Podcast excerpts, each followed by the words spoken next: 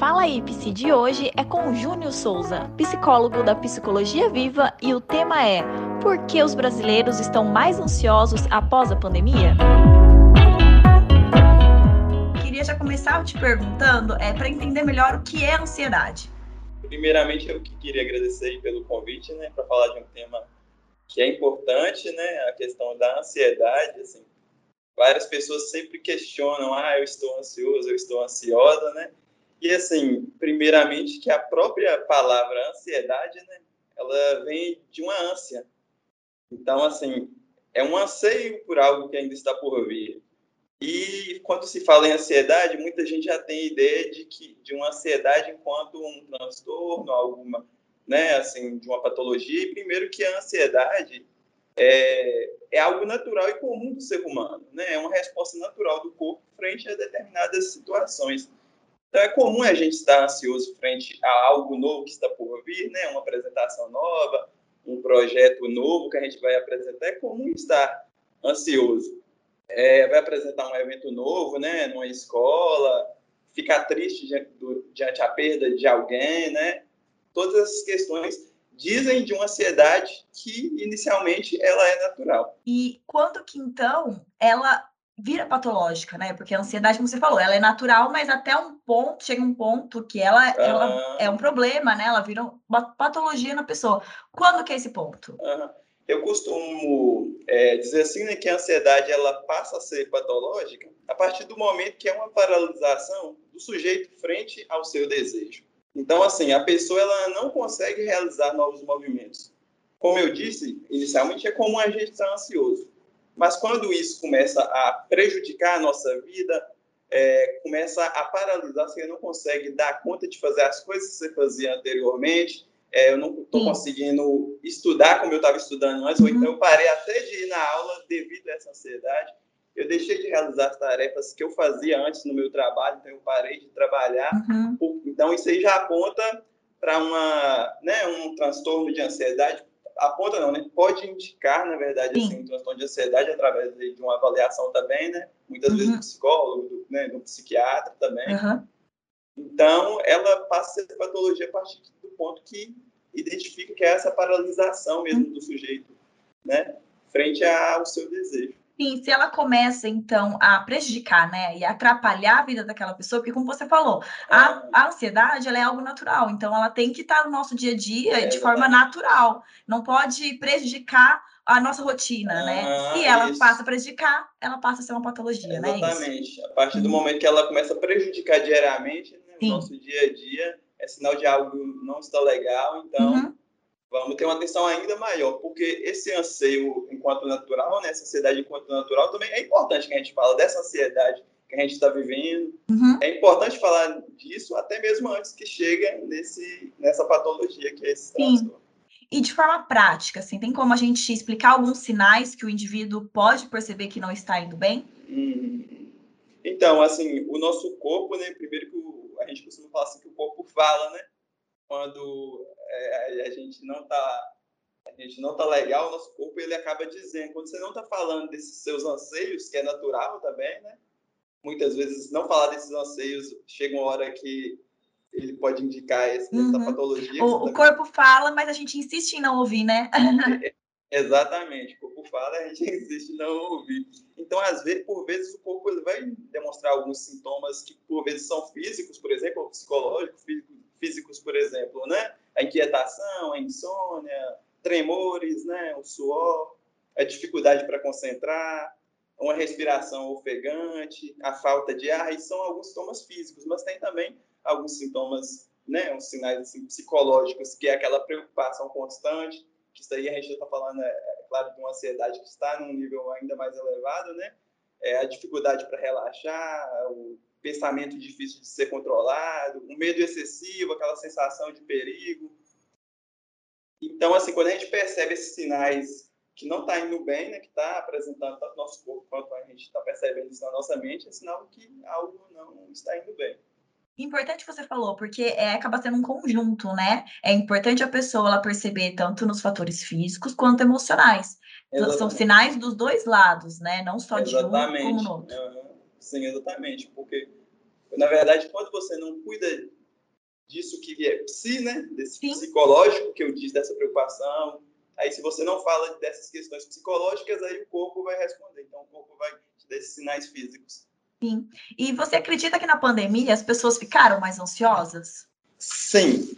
Na verdade, o que aconteceu, né? Primeiramente, que no início da pandemia, né, é, o Covid-19 né, apresentou como uma coisa, como algo novo para a gente.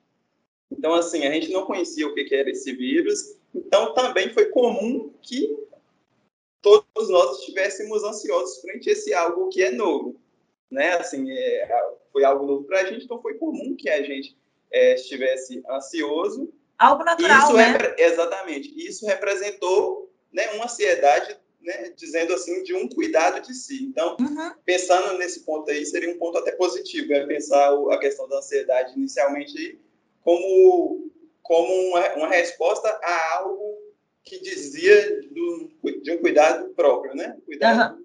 da gente mesmo. Mas a partir, né, assim, no, no, decorrer da pandemia, a gente percebeu que várias pessoas tiveram perda de entes queridos, ou então também tiveram a situação financeira abalada, né, prejudicada, e tudo isso aí a gente acabou percebendo que acabou transformando em um nível maior ainda de ansiedade. E aí que a gente pode ver que o, a ansiedade ela teve esse aumento uhum. na pandemia. E hoje, então, a gente Acabou tem... paralisando, né? Várias pessoas, a partir desse momento você começou a perder vários entes queridos. Sim. Essa questão financeira e, entre outras né, coisas que aconteceram. E uma paralisação mundial, né? Não foi algo pontual, local, foi, acabou sendo mundial. Então, hum. hoje a gente tem uma população mundial muito mais ansiosa, porque isso atingiu em níveis globais. Você acredita que esse comportamento é algo reversível? Sim, olha, a ansiedade enquanto natural e comum, né? É possível, sim, aprender a lidar com ela. E essa é a nossa aposta em terapia que a pessoa ela consiga construir é, algo a partir de si mesma, né? Para ela lidar melhor, entender o que é essa ansiedade. Porque a gente fala assim, ó, fulano está ansioso, eu estou ansioso, né? Então a pessoa mesmo diz, né? Eu estou ansioso, eu estou com ansiedade, mas o que é essa ansiedade? Que é o que a gente pega, né? O que, o que, que pode estar por detrás dessa ansiedade?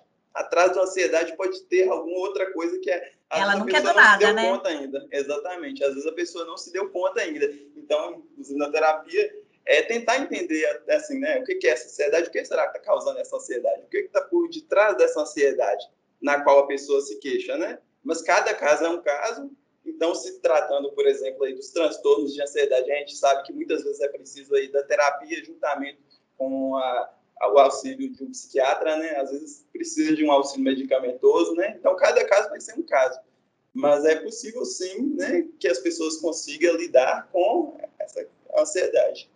Então dá para ter uma vida mais tranquila sem sofrer com ansiedade? Sim, uh, primeiro procurando pela terapia, né? Assim, procurando pela terapia, acho que é algo fundamental.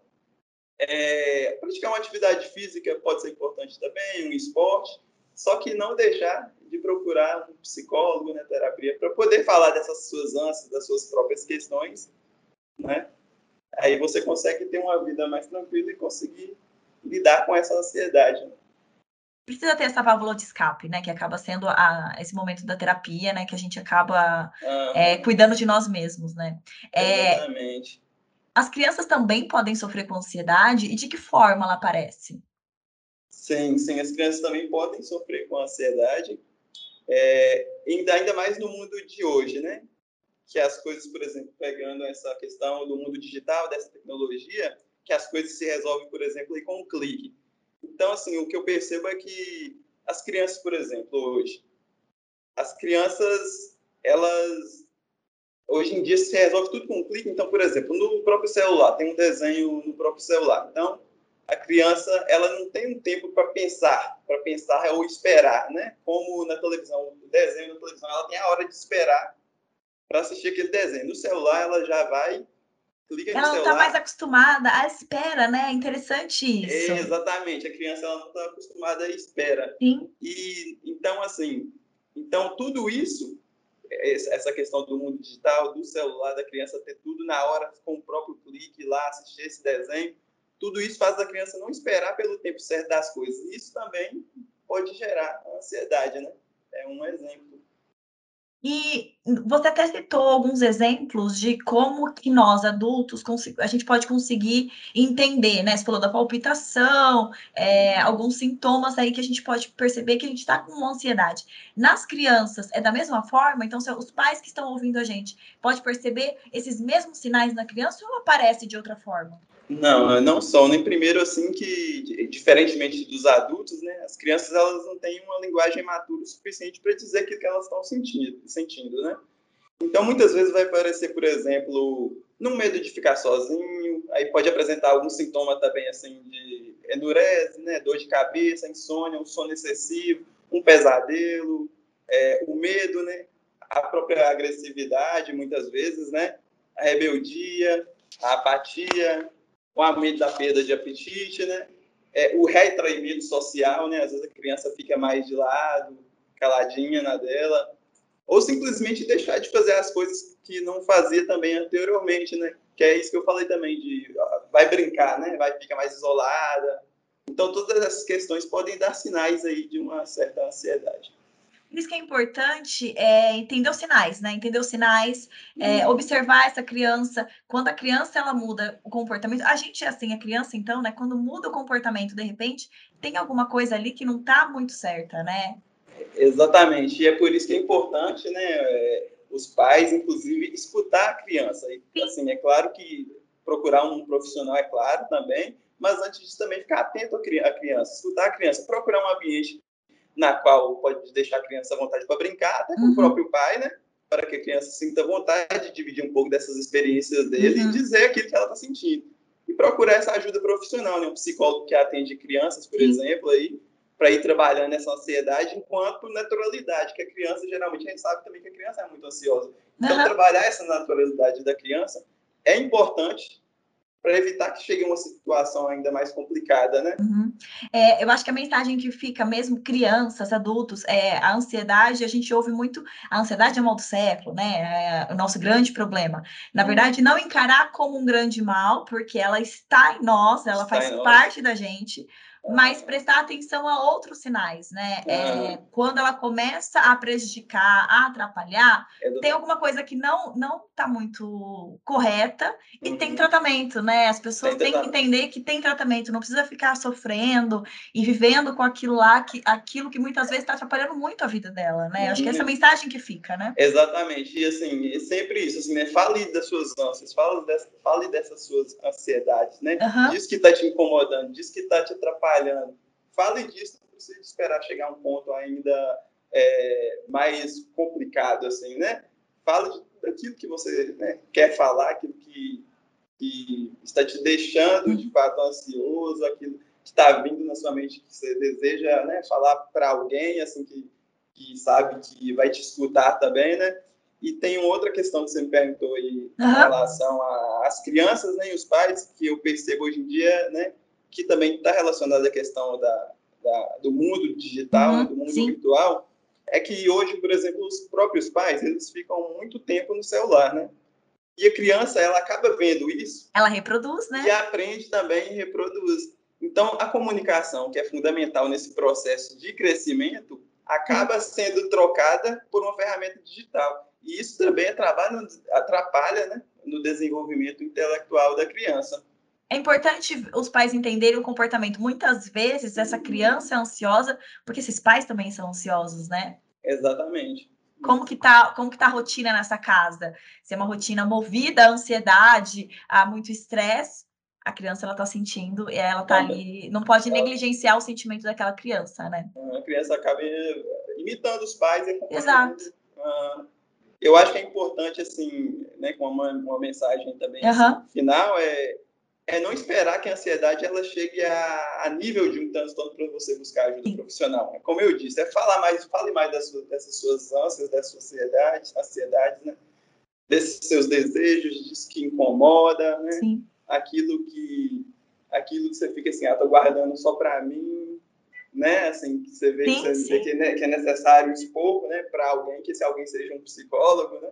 E com certeza tem um psicólogo pronto para ouvir, para ajudar. Com certeza você é um psicólogo pronto para ouvir, para ajudar, sem julgar, né?